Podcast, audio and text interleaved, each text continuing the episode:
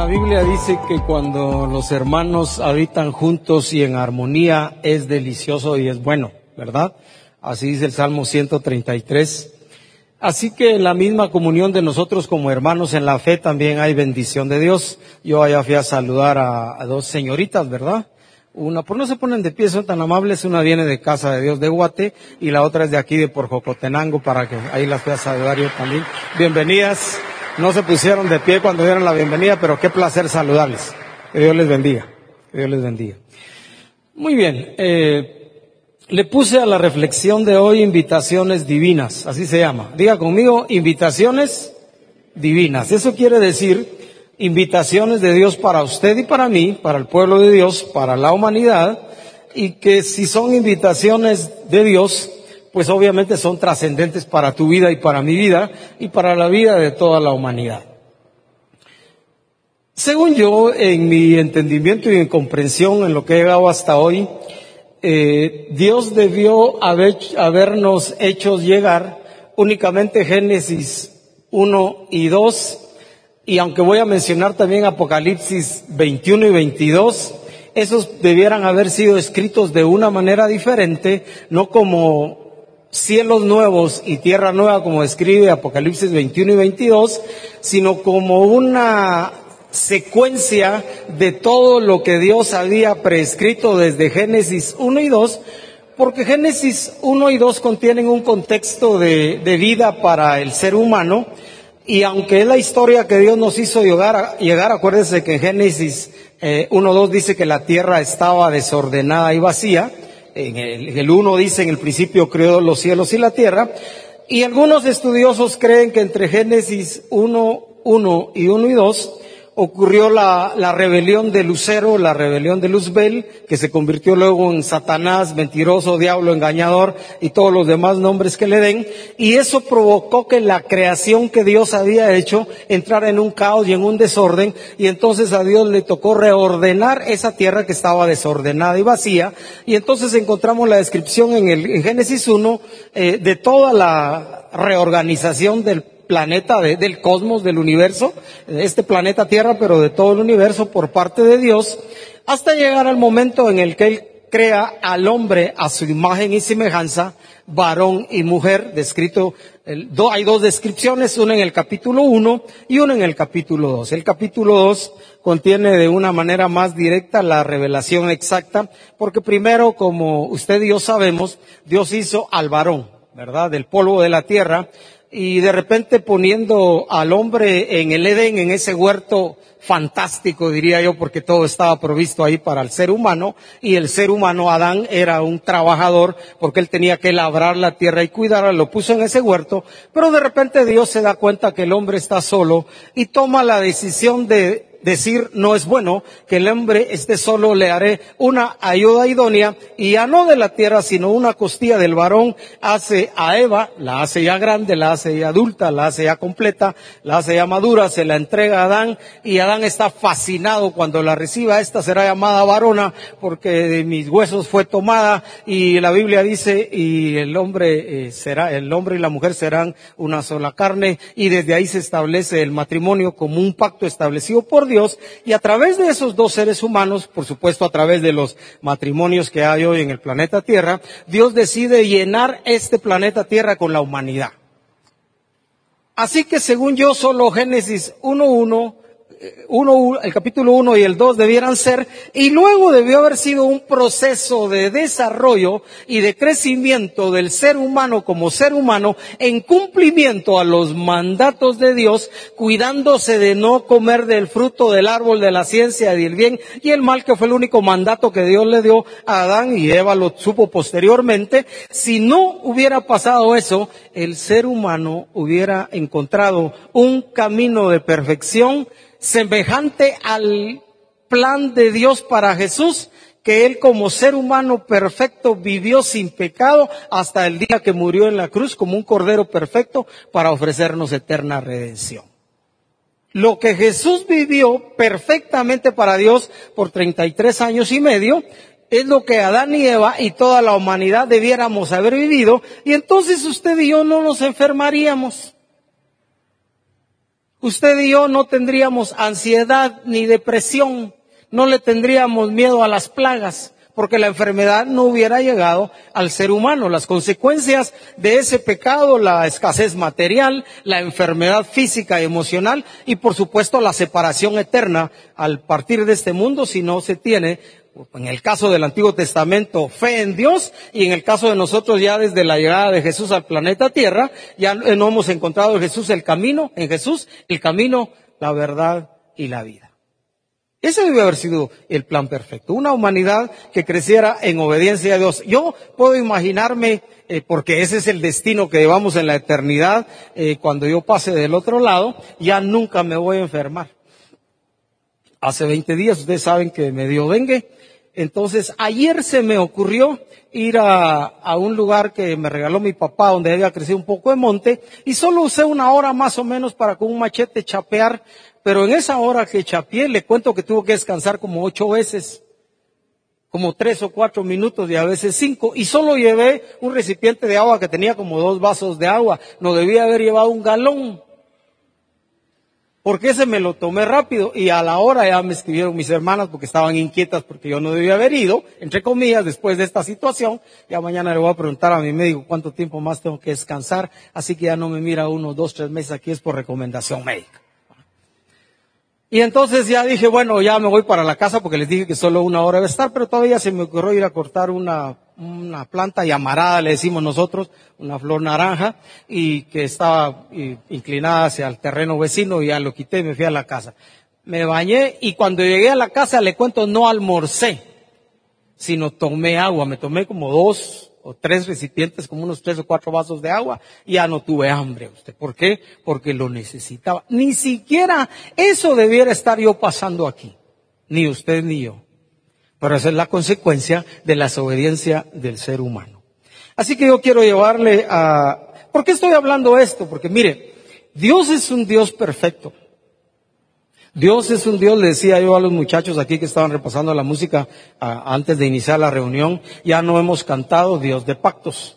¿Se recuerdan de esa canción? Dios de pactos, el que guarda, eh, guarda su palabra, cumple su compromiso. Dios es un Dios tan fiel, tan bueno y Dios de, y un Dios de pacto que a pesar de que la humanidad, el ser humano, nos hemos rebelado contra Él y en esa rebelión quiero incluir a nosotros como su pueblo, porque a veces nos rebelamos contra Dios, a pesar de eso Dios siempre está allí respaldando a su creación. Porque Él como buen Padre y como buen Dios nunca ha abandonado a su creación, ni siquiera cuando pecó. Adán y Eva pecaron, se les apareció Dios ahí en el huerto. ¿Dónde estás, Adán? Tuve miedo, me escondí, estaba desnudo.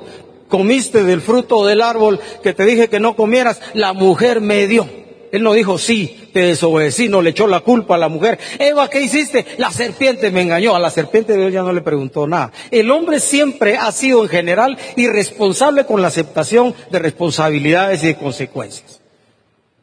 Y entonces Dios tuvo que cumplir su palabra de castigar al ser humano, pero eso no debió haber ocurrido. Y a pesar de eso, desde el mismo huerto del Edén le quitó las hojas con las que ellos se habían cubierto, las plantas con las que habían, se habían cubierto y los cubrió con pieles. Eso significa mató animales porque está escrito también en el Antiguo Testamento que sin derramamiento de sangre no hay remisión de pecados, no, el hombre no usa sus cosas para cubrir su pecado y su separación de Dios, no, Dios lo cubre a su manera, entonces mata animales y lo cubre con pies. Y entonces los echa del huerto y les dice, bueno, aquí en adelante pues a dar a, a Eva le dice, ¿qué? A dar a, a luz, a dar a parto con dolor. Eh, a Adán le dice, bueno, ya no va a ser un trabajo tan placentero y tan productivo como lo tenía, sino con el sudor de tu frente te vas a ganar el salario si tenés trabajo. Y si no, me vas a tener que pedir a mí. No, eso lo digo yo. ¿ah? Cuando no tenemos trabajo. A pesar del pecado, usted mira la historia desde Génesis 1, 2 y luego el 3 que Adán y Eva pecaron hasta hoy Dios ha seguido cuidando y guardando a la humanidad y tolerándonos, teniéndonos paciencia, teniéndonos misericordia a pesar de nuestras rebeldías y de todas nuestras insatisfacciones en la vida. Mire lo que está ocurriendo en el país en este tiempo por todo el descontento político con muchas cosas y todos los demás intereses personales, políticos o de grupos que hubiera de por medio que siempre han sido una realidad en nuestro país. Y al final de hoy la reunión con Ricardo vamos a tener un tiempo de oración por nuestro país. Entonces en Isaías, quiero llevarle a Isaías 55, acuérdense que nuestra reflexión son invitaciones divinas, a Isaías 55. Un Dios comprometido, un Dios de pacto que siempre nos ha acompañado y que a través de la escritura, aunque es Dios y aunque es todopoderoso, y aunque es soberano y aunque pudiera con un tomar uno de sus dedos, si lo pongo con figura de hombre, y borrarnos del planeta y hacer una nueva creación, se ha comprometido con la humanidad y sigue hoy invitando a toda la humanidad y especialmente a su pueblo a estas dos cosas. Isaías 55, si lo van a poner ahí por favor, vamos a empezar del versículo 1 en adelante. La primera invitación que quiero mencionar, a buscar la plenitud de la vida en Dios. A todos los sedientos, venid a las aguas. Y los que no tienen dinero, venid. Comprad y comed. Venid, comprad sin dinero y sin precio vino y leche. Y luego leo el versículo 2. Mire, lo, eh, hace una invitación a la plenitud de la vida, a llenarse de Dios y luego confronta al ser humano, en este caso a su pueblo Israel y a nosotros hoy, dice, ¿por qué gastamos el dinero en lo que no es pan y nuestro trabajo en lo que no sacia? Óiganme atentamente y coman del bien y se deleitará vuestra alma con grosura. Porque los seres humanos tenemos la tendencia de buscar la satisfacción de la vida en todo y en cualquier cosa, menos que en Dios. A veces, aunque hemos aprendido a través de los años, si querés lo quitas ya el pasaje, gracias, y Karen, aunque hemos aprendido que Dios siempre debe ser primero, a veces nosotros no lo tenemos primero. Y eso sin quitar todo lo que cantamos. Y eso sin quitar todos los anhelos de nuestro corazón. Y eso sin quitar todos nuestros sueños y todo lo que decimos en algunas canciones que estamos apasionados por Dios. Realmente, la pregunta que yo me hago y me hacía mientras cantaba, ¿estoy realmente apasionado por Dios? ¿Le permito a Él ser cada segundo, cada minuto, cada hora, cada día de mi vida, Él mi todo, como dice la Escritura, que debiera ser? ¿O le doy prioridad a otras cosas en la vida. Porque la invitación es a los sedientos. Y uno tiene ganas de tomar agua, así como yo ayer fui a hacer un poquito de esfuerzo. Y la vida requiere esfuerzo. La vida requiere trabajo. Ser hijo requiere esfuerzo y trabajo. Ser padre no puedo imaginarlo. Ser una madre ser un abuelo, ser un tío, ser un proveedor para la familia requiere esfuerzo y requiere trabajo. Y eso produce sed en la vida. Y Dios, la invitación que nos hace es a ir a Él. ¿Se recuerda del Salmo 42? Como el siervo, ¿cómo dice? Como el siervo brama por las corrientes de las aguas, así clama por ti, oh Dios, el alma mía. Ese salmista, me puse a pensar hoy, se tomó el tiempo, eso no se lo inventó. Él se tomó el tiempo para ver la naturaleza en el entorno en que estaba y para ver cómo esos venados, ese ciervo, iba a tomar agua. Pero no es lo mismo tomar agua cuando uno no ha hecho mucho que cuando ha hecho un montón. Y seguramente observó a los venados, a los ciervos que después de correr y correr mucho, corrían de último al lugar donde habían fuentes de agua para saciar su sed. Porque el salmista dice como el siervo brama, da la impresión como que gritan ese bramido que hace el siervo para poder desear lo que tanto anhela saciarse usted. Algunos de nosotros no, yo no, pero a mí me gustan otras cosas. Una coca bien fría. ¿eh? Casi tomo poca coca yo. De vez en cuando por aquí, por allá que me invitan, pero de ahí, Rosa Jamaica, limonada, guanábana, todo eso rico. Hay una agua que venden de hoja de sábila rica, también lo más saludable posible. Y uno anhela y uno desea. Vaya conmigo al Salmo 63, por favor, si tal lo van a buscar por ahí también, Salmo 63. Vamos a, a leer otra parte. Hablando de la sed, Salmo 63. Era la experiencia de David. Dice, Dios, Dios mío eres tú. Y luego dice, de madrugada te buscaré. Mi alma tiene sed de ti, mi carne te anhela. Y mire la experiencia de él, porque había pasado eso en lo físico, en tierra seca y árida donde no hay aguas.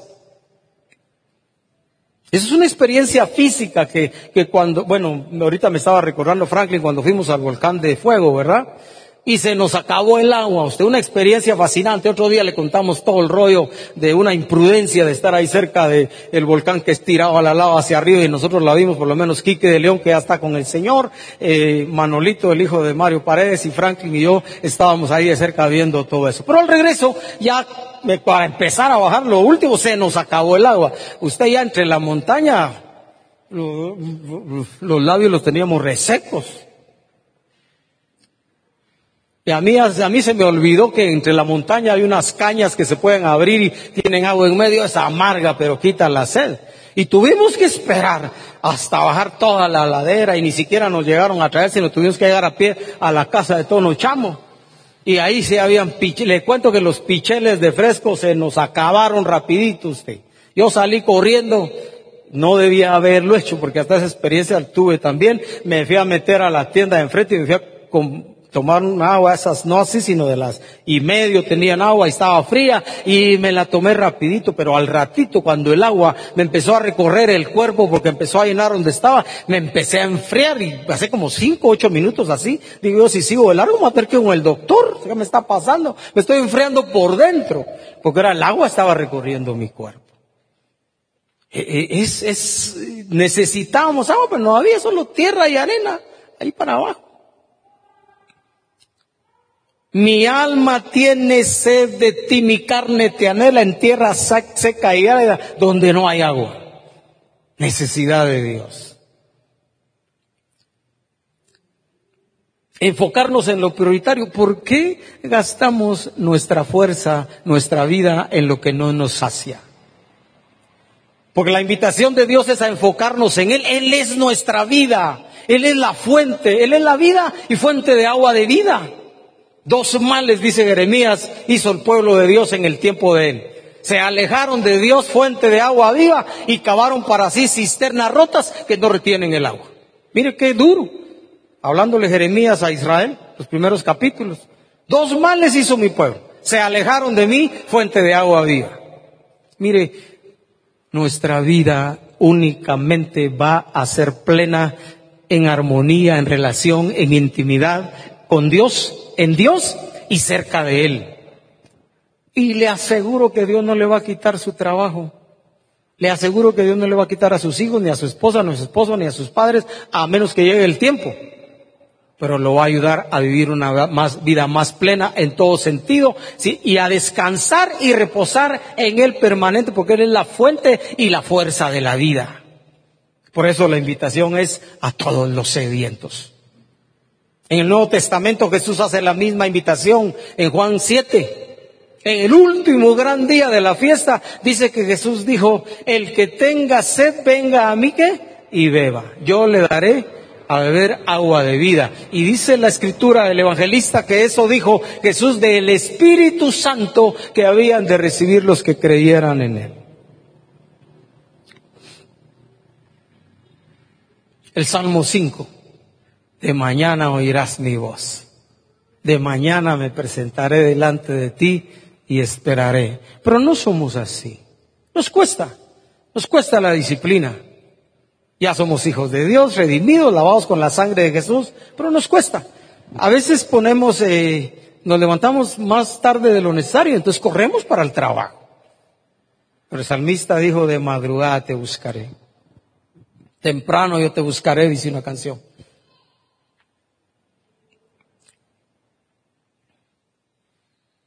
Dice el versículo 2 del Salmo 63, hablando de buscar a Dios, para ver tu poder y tu gloria, así como te he mirado en el santuario. Si este es David, él había tenido experiencias particulares con Dios. El que se atrevió a escribir, Dios es mi pastor, Jehová es mi pastor, nada me falta. Aunque ande en valle de sombra de muerte, no temeré mal alguno, porque tú estarás conmigo. Tu vara y tu callado me darán aliento aún delante de mis enemigos, pones una mesa para que yo sea vencedor.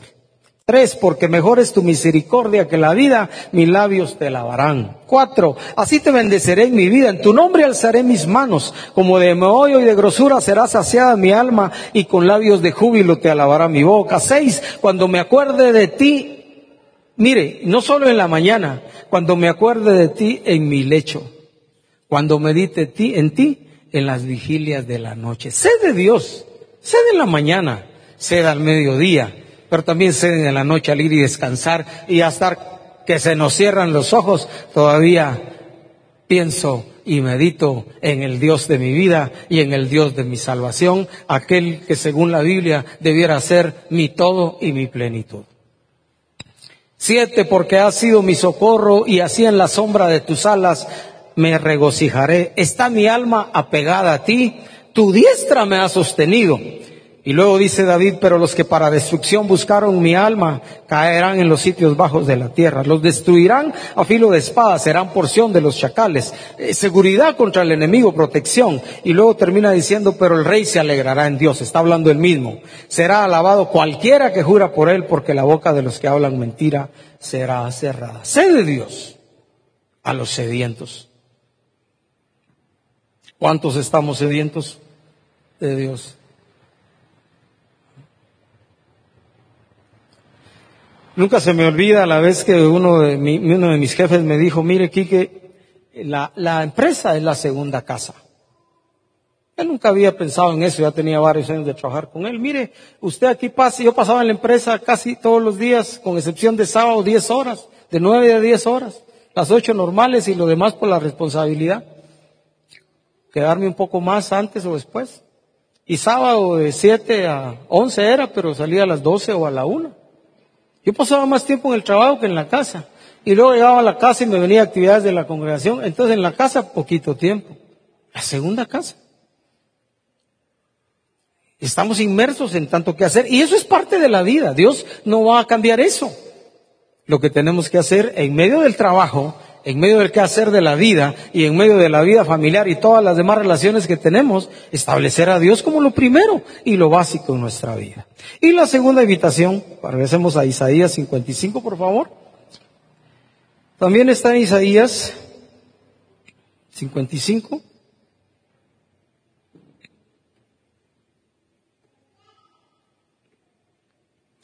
Y vamos a leer los versículos 6 y 7. Curioso de nuevo, ¿verdad? La invitación de Dios. Buscad a Jehová mientras pueda ser hallado. Llamadle en tanto que está cercano y la invitación del siete es a los que se acercan a Dios. Deje el impío, deje el malo su camino y el hombre inicuo sus pensamientos y vuélvase a Jehová, el cual tendrá de él misericordia y al Dios nuestro, el cual será amplio en perdonar. A encontrarnos con Dios aunque no está lejos de nosotros. A nosotros los creyentes de hoy nos llegó el tiempo que Jesús le dijo a la mujer aquella de, Samaria, los verdaderos adoradores ya no es ni en Jerusalén, ni solo en este lugar que nos reunimos los domingos, uno que otro día entre semana cuando hay actividades. Los verdaderos adoradores adorarán al Padre en espíritu y verdad, porque Dios busca tales adoradores. ¿Dónde? En Samaria, en Jerusalén, en Antiguo, en Jocotenango, Ciudad Vieja, en tal templo. No, en espíritu y verdad. a un encuentro fresco con Dios a un encuentro diario con Dios. Los creyentes no debemos olvidar que fuimos llamados a la comunión con Dios por medio de su Hijo. Y me venía a la mente mientras ponía estas notas, escribí Apocalipsis 3:20, se recuerda, un llamado no para los no creyentes, sino para la iglesia de Dios, para el pueblo de Dios. He aquí yo estoy a la puerta y llamo. Dios, a mí me asombra, el soberano, el creador de todo, llamando a mi corazón y a tu corazón para que tengamos el deseo, la voluntad, la decisión de abrir la puerta y tener relación con Él. Es como que un padre cuando los hijos se ponen rebeldes aquí, no hay ningún hijo así, va, cierra la puerta y llega la mamá o el papá, abrime mi hijo, abrime mi hija, va. Sí, que nada, el, hijo rebelde allá adentro, a veces les pasa, aquí no hay ninguno así, va, gracias a Dios. No quiero hablar contigo. Dios el soberano de los reyes de la tierra, creador y sustentador del universo, llamando a tu corazón y a mi corazón. Como que necesitaba permiso.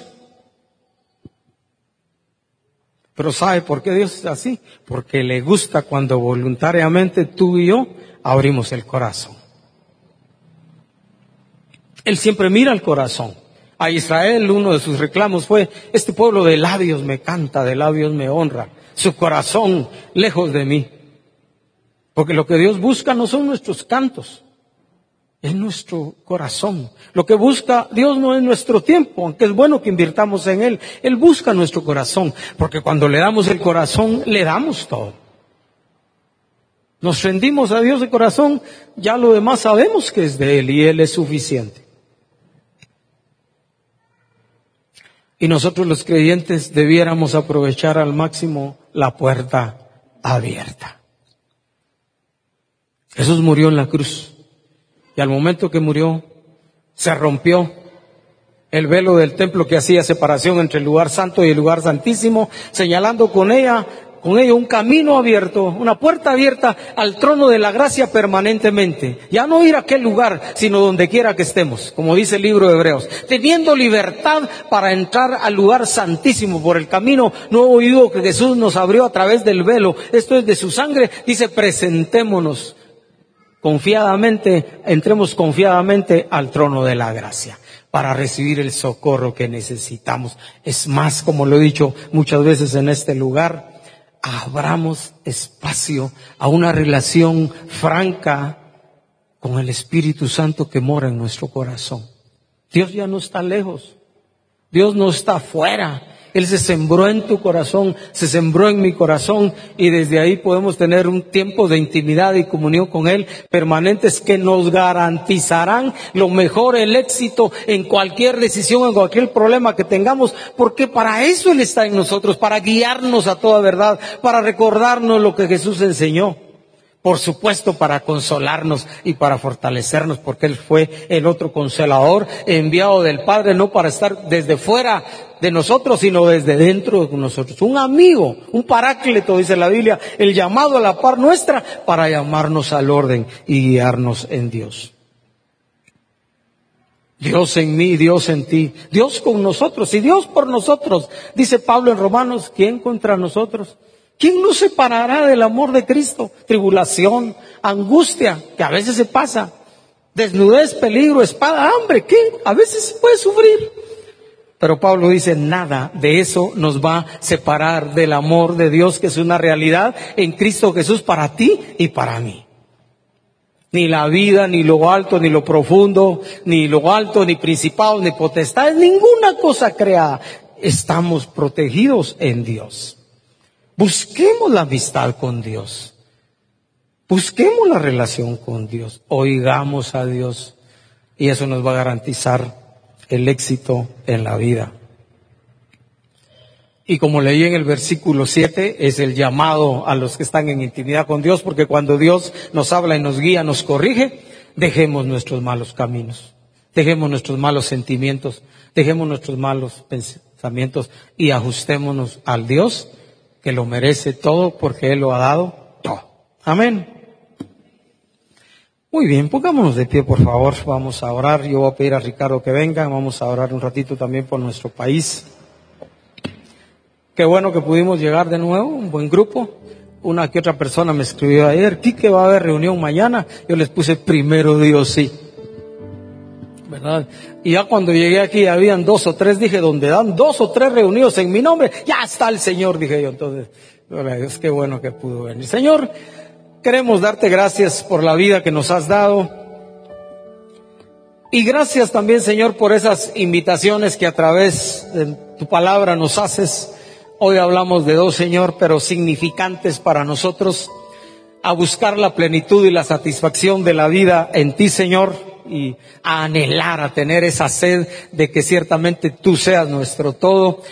Y ayúdame, ayúdanos, Señor, a invertir nuestro tiempo en el trabajo, en la casa, en la calle, en nuestras relaciones de amistad congregacionales, de la mejor manera posible, dándote a ti siempre el lugar preferencial en nuestra vida y en nuestro corazón, y que nos encontremos, Señor, gastando nuestra fuerza, nuestro entusiasmo y los recursos que pones en nuestra mano de acuerdo a tu propósito y a tu voluntad para que encontremos la plenitud de la vida.